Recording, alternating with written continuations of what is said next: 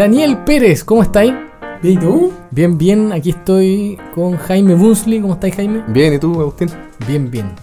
Oye, bueno, Dani eh, es el invitado de hoy día. Eh, él es eh, un gallo muy seco que participó también en uno de los pocos proyectos que se han vendido acá en, en buena suma. Em, Tú saliste de la Chile, Dani. Sí, yo salí de la Chile, estudié ingeniería en computación. Y ahí, ¿cuáles fueron tus primeros pasos así? Mis ¿O ya, ya traías una pega desde la universidad? Que gente que... Sí, de hecho yo empecé, bueno, yo entré el 2001 a la U y ya el 2004 tuve mi primer proyecto. ¿Solo o con alguien? No con alguien, como que había unos psicólogos que querían hacer una cuestión en temas tecnológicos y, mm, y ahí fue mi primer, que, que es súper bueno porque cuando te enfrentas a problemas reales, como que te enfrentas a otras cosas, otras cosas muy distintas al- a la solución que esperan en la universidad. Ya, perfecto. Tú, tú tuviste esa Entonces yo oportunidad tuve, como claro, de- yo tuve como dos años durante la universidad que tuve un proyecto muy fallido, muy fallido, y que fue súper interesante. Y como que ahí, con ese fallo tan grande, como que vi, vi que en, en las metodologías ágiles había algo que de alguna manera solucionaba. Ah, y fue un proyecto Fue- cascada así Fue, espantoso. más que cascada, fue un monstruo que fue creciendo, creciendo, creciendo, creciendo, creciendo, creciendo, sin ver producción. Ya. Mm, Entonces como que... ¿Qué hacía? la Básicamente era una- un sistema de encuestas eh, 360, como Ya. dentro de las empresas, Para dentro como de la empresa, claro. a tu jefe. ¿no? Estaba todo pensado Y, nunca bueno, se y probó. eso fue el 2004, 2005 y eran eh, mi tiempo en Rails. ¿Ya? Tuve, tuve un tiempo ahí en, un tiempo en Rails. en Rails, yo soy bien fan de Python, pero... Y claro, o sea, como que fue creciendo este monstruo y ya cuando lo queríamos poner en producción, ahí recién lo pusiste y ya está listo. Claro. Lo Y ahí en aparecen los problemas Y aparecen una cantidad impresionante de problemas. que- infinitos, claro. así que fue un. Y cuando conocí metodologías ágiles fue como esto de priorizar, de, de libre y rápido, fue súper así como, uy, perfecto, esto es lo que necesito, Claro. esto es, lo que, esto es con lo que fallé. Entonces, el final calzó más o menos también con el final de la universidad, ¿no? Exactamente. Calzó con, y, el- y con el principio de otro proyecto, que fue Expenews. Ah, Expenews. Y ese es uno no. que hasta el día de hoy Claro, funciona. sí. o sea, Y ese sí, porque ese lo eh, uno, Camilo Ra, que es primo mío, eh, tenía este proyecto como medio hecho así, eh, con lo que él sabía, qué sé yo, y ahí lo tomamos con otro amigo, el, el Z, y, y hicimos una versión de Expenews que es la que sigue hasta hoy día.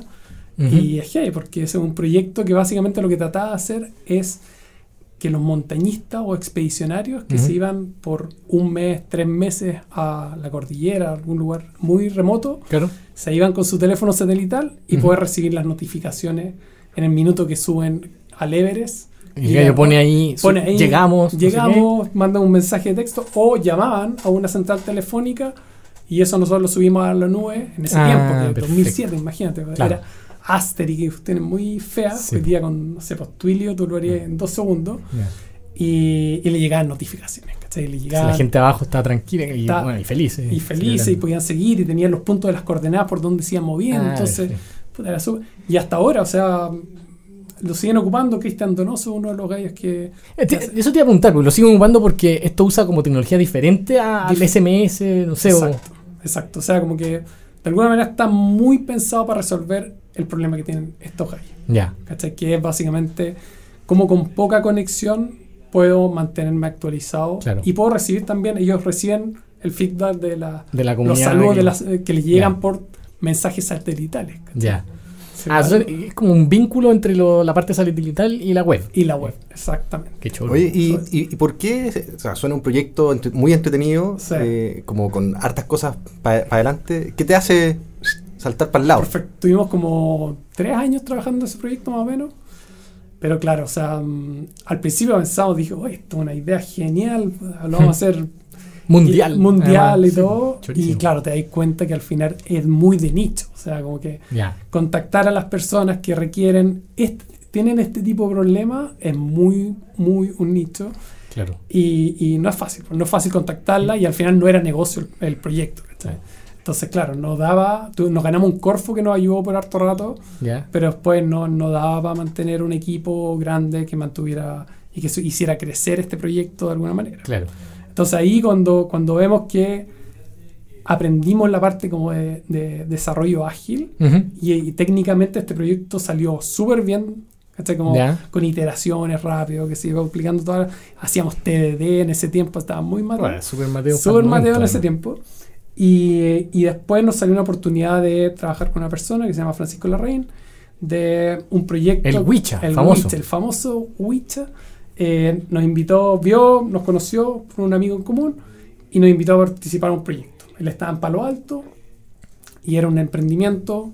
Nos fuimos tres meses para allá con el Z a hacer el primer piloto Ya. de lo que sería Sapedi. Sí. ¿ya? Y ahí un poco dijimos, "Puta, claro, ya, ya teníamos la parte técnica de la metodología ágiles, pero la parte del negocio claramente no la habíamos intentado. Ujú. Y la idea, un poco lo que nosotros veíamos mucha ganancia era aprender un poco de la parte De negocio de que, que- negocio. que, Wicha más, más o menos ya. ya cachaba Sí, mucho más. sí. Y también como aprendimos harto uh, lo que es Steve Blank ya. de Customer Development. Claro. O sea, cómo, cómo vais desarrollando un producto que básicamente la gente quiere. O sea, no solo funciona, ya la parte técnica está resuelta, puta, que lo quieran y que sea lo que estáis resolviendo realmente para la persona. Exacto. Buena. Y en- Eso, justo ¿qué- en paralelo nosotros estábamos aprendiendo como lo mismo, Sí. pero en Box Sound. Eh, era como en la, la Eh, misma época. Es muy parecida a la- lo- lo- las distintas, los Sí, distintos como aprendizaje. Los aprendizaje, sí. Sí, y, estábamos justo como Eric Ries y, y Steve Blank Claro, y toda, perfecto. toda esa volada. De hecho, eh, yo, venía, yo pensaba así como que tú salís de la U de alguna manera, como pensando que ya estáis listo. Sí. Como que, Y la gente, hay mucha gente que espera que, que estén listos estén también los diseñadores. O sea, los ingenieros, Mm. como viene, ya, ya, ya tuvo ramos de programación, ya sabe programar. Ya, ya estamos. Claro. Tírenme O- el desafío que lo voy a resolver Sí. y lo voy a hacer bien. Te dais cuenta que no. No, como eh, empezáis a aprender, eh, como en tu camino estáis como en primera etapa Sí. para empezar a aprender. Claro.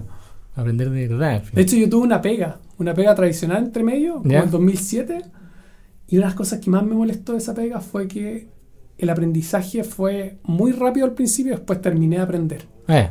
Entonces, ahora que- ponte a ejecutar lo que sabéis nomás. claro, o sea, como que aprendí, aprendí un poder de cosas y después ya no aprendía nada nuevo en los siguientes meses. Claro. Y puta, si, yo creo que si tú querís crecer como persona y ir avanzando, tienes que estar continuamente Sí, apre- po. aprendiendo, ¿cachai? Mm, Leyendo, puta. Y eso, eso que nosotros. me, suena súper obvio ahora, pero cuando salimos de la universidad, eh, no, pues. No, era como llegar a la meta y ya Sí, listo, se dejamos, dejamos de aprender. Claro, ahora, ahora cosechamos. Sí, Ahora ahora a cosechar, sí. A hacer lo que sabemos hacer. Mm. qué heavy. Ya, entonces Sapedi, bueno, y a usted le fue un poquito mejor que a nosotros en Con Sapedi que en Boxon, ¿no es cierto? Claro, un poquito mejor que en Box Boxon. on se Claro, apagó de un que- día a otro. es que el SAPE de Daniel era la tercera versión que. Ah, sí, sí, Sí, también ya- sí. ya- Daniel claro, partió un poquito era mi, antes. era mi tercer proyecto ya. Claro. era- claro. Y em, claro, o sea, estuvimos trabajando un año y medio en SAPEI, hicimos un piloto con Groupon y después finalmente SAPEI, eh, Groupon lo encuentra muy interesante y lo compra. Lo compraron en Lo comp- una buena cachada de, una buena cachada de- de... de million dollars. Claro. Que no se pueden decir No exactamente. se pueden decir nunca exactamente. nunca pero, lo Hasta el sabremos. día de hoy. Hasta el día de hoy nunca lo sabremos. pero sí, exacto. Súper súper interesante la experiencia. en Pero, pero y ahí tú tomaste la decisión de no seguir en, en SAPE. Eso fue Te otro- acá en, en- decidí Chile. no seguir, no, no irme a Estados Unidos a vivir, todo el equipo se fue, y yo me quedé y fue bien, bien difícil la decisión. Fue muy buena onda el equipo porque me, me apoyó y me, me respaldó mi decisión. Claro, pero, Pero- era duro para ti pero también. duro para mí no solo sin ellos también. Quedarme sin ellos, o sea, yo toda la gente con que trabaja que eran, o sea, todos los gallos que de Sapi eran buenos secos, secos, Claro. secos, o sea, a otro nivel, y me quedé acá solo, puta, como, ¿y ahora qué? Claro, Entonces ahí, ahí partí con fuerza a otro proyecto, que fue Ya. epistemónico. perfecto. Con otro primo, ¿o no? Con otro primo, exacto, Sí. con Gabriel, que es un médico, y que ya habíamos hecho un piloto antes de, como justo entre medio de SAPE y...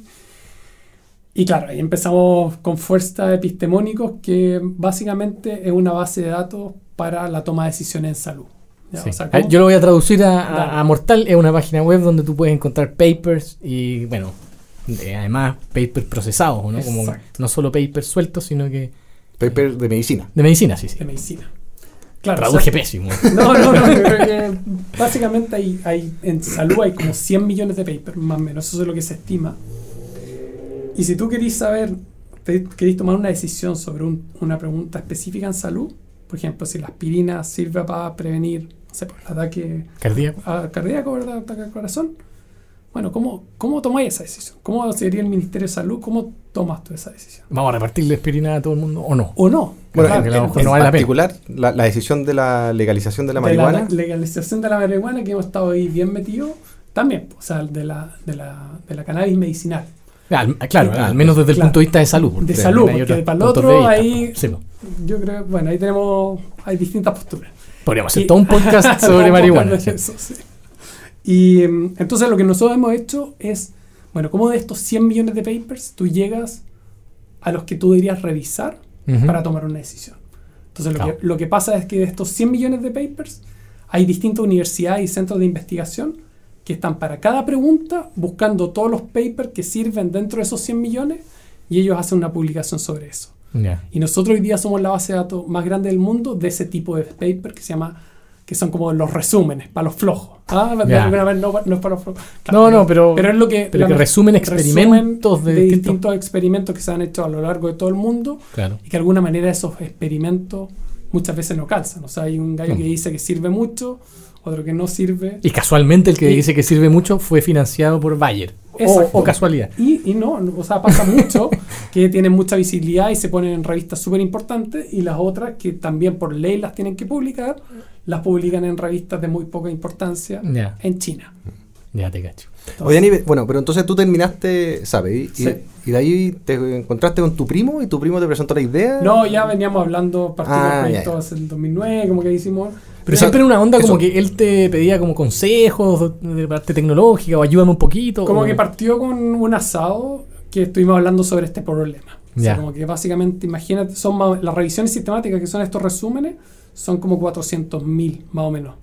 Ya. Pero, entonces, ¿cómo encontráis esos 400.000 en estos 100 millones de papers? Y Ah, que ya. están en distintas bases de datos, en distintos idiomas. Claro, entonces, es una repartido por las universidades. Entonces, es una tremenda. Entonces decíamos, ¿cómo, ¿cómo no sé? Y eso es la mejor información que tú tienes Ya. para tomar decisiones en salud. Al menos a nivel de política pública, sobre todo. Mm.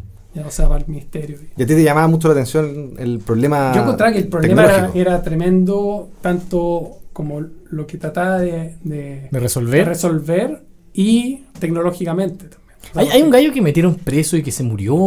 Bueno, O- sí, o- sí, o que ah. querían meter preso y lo mataron, al final no se sabe. No, no, no, no, murió, o sea, se suicidó. Se suicidó. Se suicidó, sí. pero cuando lo Aaron- estaban persiguiendo. Aaron, sí, Aaron sea, Schwartz. Aaron Schwartz, el eh, de Internet Boy, creo que se llama. claro, la- sí, la hay un documental. documental y puta, algún minuto me sentí un poquito- bien, bien asustado por eso porque claro es un negocio tan tan grande De los, que de los alguna manera de, lo- sí, po. de- no y de los journals o sea, Ah, que- la- Pero como el negocio de la desinformación. Como- de la- es que claro o sea cada, cada paper que tú quieras comprar cuesta 30 dólares o sea que tú Ah, quieres acceder Mm. entonces gallo lo que trató de hacer era bajar to- desde la cuenta de la universidad todos los papers y tratar Y nunca lo alcanzó a publicar y no los publicó, pero- pero, pero- sí lo demandaron por varios millones de dólares O sea, su que hay, familia hay está- unas cámaras que lo muestran entrando a unos Exacto. servidores y, y- Y y sacando, se claro. descarga todos los papers. Pero Ah, ya, nosotros, pero- nosotros no estamos dentro de la ilegalidad. ya. O sea, como que lo que nosotros tratamos de hacer es em,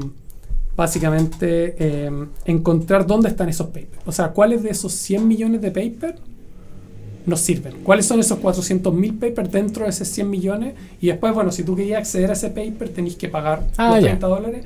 O ahora hay otro proyecto bien interesante que ha salido que es em, se llama SciHub. No sé si lo han escuchado No. que es una, uno, uno, creo que son de Kazajistán, ¿Ya? una galla, que básicamente se hackeó todos los papers. Ah, Y ah, están- hizo la Aaron Schwartz. Hizo la Shroud y lo está público y Claro. tú puedes acceder a todos los, al 90, y- creo que es el 95% de todos los papers del mundo gratis. Qué. Eh, Es que, bueno, hay un tema ético que lo respalde, igual. Mm. es, es complicado el asunto. Como- no, no es, no es llegar y decir ladrón. No, o sea, es, es una, hay un tema ahí bien difícil de juzgar. Claro, Es difícil difícil de jugar. juzgar. a- Mm. sí. Oye, Dani, entonces, bueno, en algún momento tomaste la decisión de dedicarte full time a eh, Claro. epistemónico. Pero claro, como es, una, es un proyecto que es sin fines, eh, armamos una fundación sin fines de lucro. ¿ya? Entonces al principio nos ganamos un grant para hacer este proyecto y todo. Claro, los dos primeros años tuvimos financiamiento y todo bien, Claro. pero después se acabó- el proyecto ya estaba listo de alguna manera. Ya. Entonces, ¿cómo tú mantenías un proyecto Y no es fácil. No, No es fácil. Porque claro, es que este supuesto de que están listos los, soft, el Los software, software es muy loco. muy loco. Entonces tratábamos de postular a distintos grants y nos decían, no, pero si su página ya está lista. Así como, ah, no, no, o sea, nos falta un tremendo camino. Claro. En ese minuto, solo para que se hagan una idea, teníamos como 10.000, 20.000 revisiones sistemáticas. ¿ya? Hoy Bueno. día tenemos 220.000. Todavía nos queda un camino a las 400.000. Claro, Pero, pero vamos Pero más van- avanzados y somos la más grande del mundo. ¿cachai? claro. Entonces ahí como que busqué otros caminos. Entonces dije, voy a siempre mantener epistemónico. ah, ya. Y tú pero, pero yo de financiarme eh, de manera propia, seguir apoyando Episte, pero financiarme de manera propia. Y ahí es donde conocí a Felipe Ríos. Sí. que es un gran personaje de- del tema de marketing digital. Y, y formamos juntos un proyecto que, que se llama, bueno, una larga historia para hacerla corta, digamos que Imétricas. Ujú. Y mm, postulamos un Corfo nuevo. Corfo ha sido gran valor para nosotros de, de apoyarnos en, en la aventura. Y básicamente hicimos un software que lo que, lo que te permite es em, tracar, traquear cierta información de los usuarios Ajá. para eventualmente hacer marketing más dirigido y no tan spam. Esa era como la idea. Claro. O sea, como te segmento a ti, un poco como, como que Amazon, ¿verdad? Como que Sí. Amazon como que nos trata, como que nos, tú sentís que nos ayudan a encontrar lo que andamos buscando. Sí, pues, Como sí, que a- esa- a, mi señora le manda pañales porque acabamos de tener una guagua, sabe perfecto. Entonces tratamos de hacer eso y, Claro. y- y logramos eh, sacar un producto y trabajamos con alguna empresa y con eso me financié eh, un buen tiempo eh, el proyecto, claro. Claro, ese proyecto. Ya, y, y ahí, Y ahí- yo te iba a preguntar, porque ahí, ahí trabajaron con TokTok, por ejemplo. Con TokTok, exactamente. Y les- Trabajamos con harto mm, eh, como mm, e-commerce, con harto e-commerce chico trabajamos. Y al final, bueno, que encuentro que era otra época igual. Hoy día el e-commerce no tiene el mismo auge que tenía hace cuatro años. no, curiosamente. Curiosamente, o sea, debieran haberlo tenido. Deberían haberlo tenido. Entonces, el presu- los presupuestos que habían para marketing digital en ese tiempo, para los e-commerce, era súper bajo. Ya. Y fue también, era como. El mercado no era el correcto en ese minuto. O no- Claro. entonces fue bien difícil. Pero ahí armamos un productito que de alguna manera después supe rentabilizar eh, en el largo plazo. Y ahí eh, to- con, con TokTok todavía trabajo Ya. y hacemos ahí un- una pequeña ayuda a, la- a lo que es la segmentación de los clientes y poder tratar de entregarle lo que ellos andan buscando y que no te Perfecto. llegue algo que no es nada que ver con. Ya, o sea, yo, como un poco de conclusión, eh, tú, tú, tú no eres un freelance en el sentido de que no le haces pegas a gente. No, de hecho, o sea, para mí, y, y tiene harto que ver con, con la historia que dije del aprendizaje. O sea, como que si, si donde voy a trabajar no es un lugar donde voy a aprender una cantidad impresionante de- o no es un desafío lo suficientemente que me haga crecer como persona de una manera así como astronómica, no tanto, pero, Ya. pero harto, Ya, pero que no me es interesante. Ya. Y, y de alguna manera como que yo creo lo que he logrado como de ser más eh, independiente Ujú. Es porque he invertido muchísimo en, en mí, en el aprendizaje. En mi educación en, propia, educación, claro. en, en ir mejorando. Entonces, de alguna manera hay una... mm, Como que, claro, o sea, como que voy haciendo más, mejor un producto Ujú. que soy yo mismo, de alguna manera. Te cacho. Como que es un poco, entonces, Claro. ahora me he ido harto a las consultorías, por ejemplo. Ujú, Entonces estoy trabajando con Arts Daily, ujú. Eh, que también hay un proyecto muy interesante de, de- de procesar millones de datos, es decir, tienen una cantidad impresionante de datos. Tuvo acá. Gustavo acá hace poco, Sí. y claro, pues ellos tenían 10 años de historia, llevan 10 años funcionando, y no tenían guardado nada de data. ¿cachai? Entonces, hoy día se dan cuenta de que la Claro. data es importante, y ahí me invitaron a participar para decir, oye, ¿Cómo almacenamos, ¿cómo almacenamos millones de... millones de datos de manera barata? Claro. Entonces ahí tenía un desafío súper interesante, Mm. ¿verdad? Y ese desafío es lo suficientemente interesante para decir, ¿sabes qué? Me meto en ese desafío y le puedo dedicar Y- dos años de mi vida o X tiempo. Y ahí, eh, justo eso, o sea, ¿cómo, ¿cuánto tiempo le empezaste a dedicar? O, ¿Cómo O sea, fue el trato con ellos? Básicamente les dije, démosle con un día a la semana, como ¿Ya? conversando. Tú te O vas sea, para allá, hacen- yo me voy para allá simplemente para tener con- eh, relaciones con ellos. O sea, como yo me voy una mañana los jueves para Arts Daily para conversar con ellos. O sea, Ya. pa- para resolver dudas, para tener reuniones, claro. para entender en qué están y Sí. en qué estoy, Ujú. de alguna manera. Y después yo trabajo a lo que En sea tu casa, en en mi café, casa, en sea. cualquier, yo soy harto de café, me encanta Sí. el café, así que paso harto en, en distintos lugares. Y, pero da lo- como que eso es algo, otra cosa importante, que al final, si tú sacas el producto, da lo mismo un poco cuánto trabajáis. Claro. ¿cachai? O sea, si, si el output es el correcto y es lo que estáis esperando, ¿Tú no- ¿Nos podrías contar más o menos una semana Eso, tipo? eso, porque estáis está con Tok Tok. Está, Eh, está- mira, ¿Es entretenida esta? O sea, una variedad más o menos. no, mira, yo bueno, tengo varios proyectos. Epistemónico, que es el que más le dedico tiempo, ¿ya? Ya.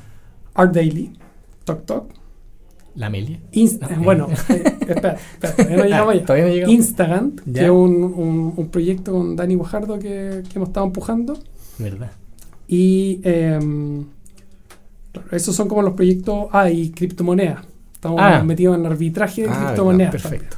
Entonces son los cinco proyectos que tengo, más la familia. Claro. Yo todos los días llego a las cinco y media a mi casa.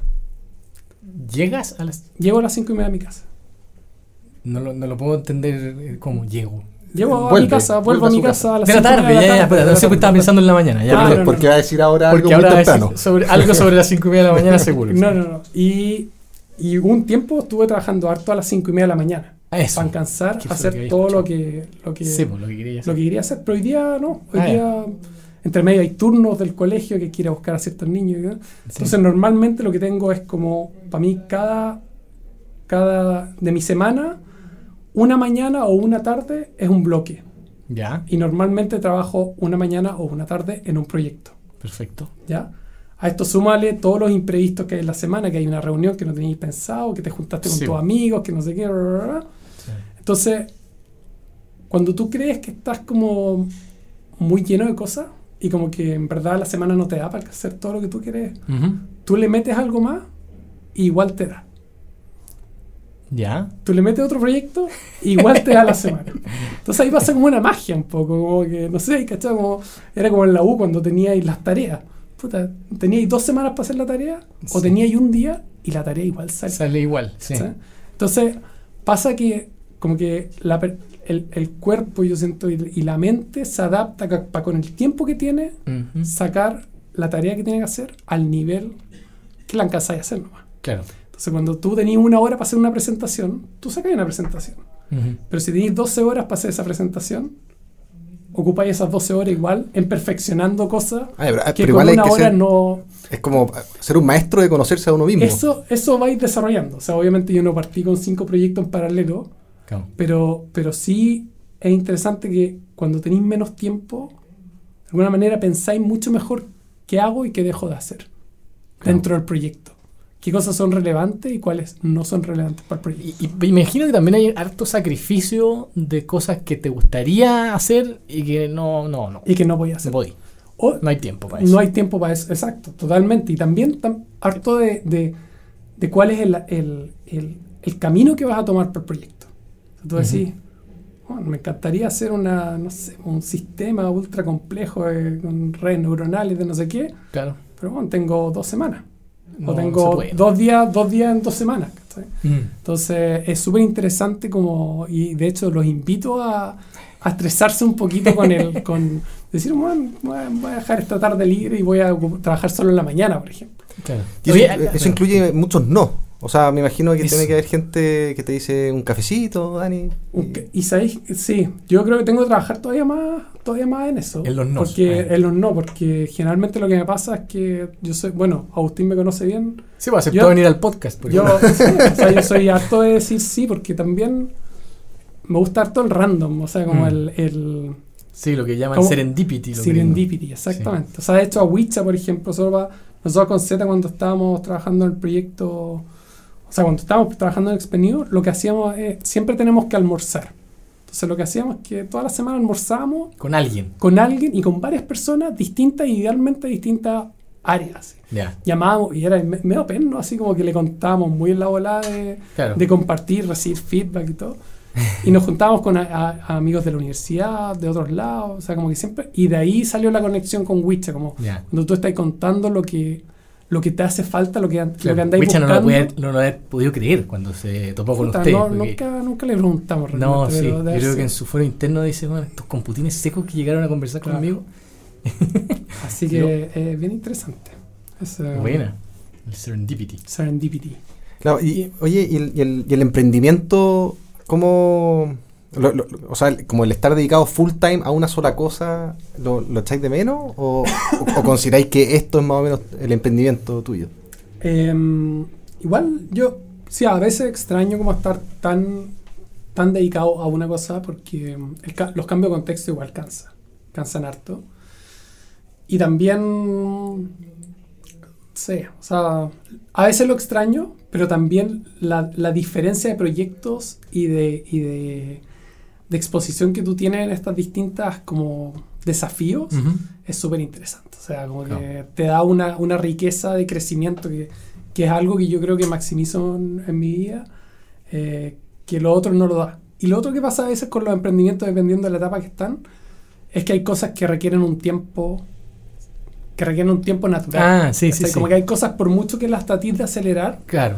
no van a pasar. Como hacer un jardín, por ejemplo. Exacto, exacto.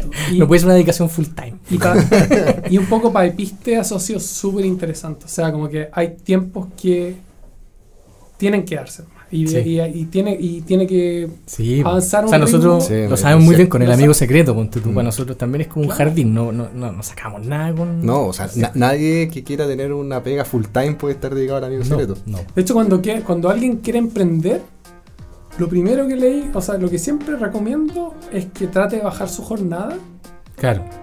y empiece a emprender de a poco.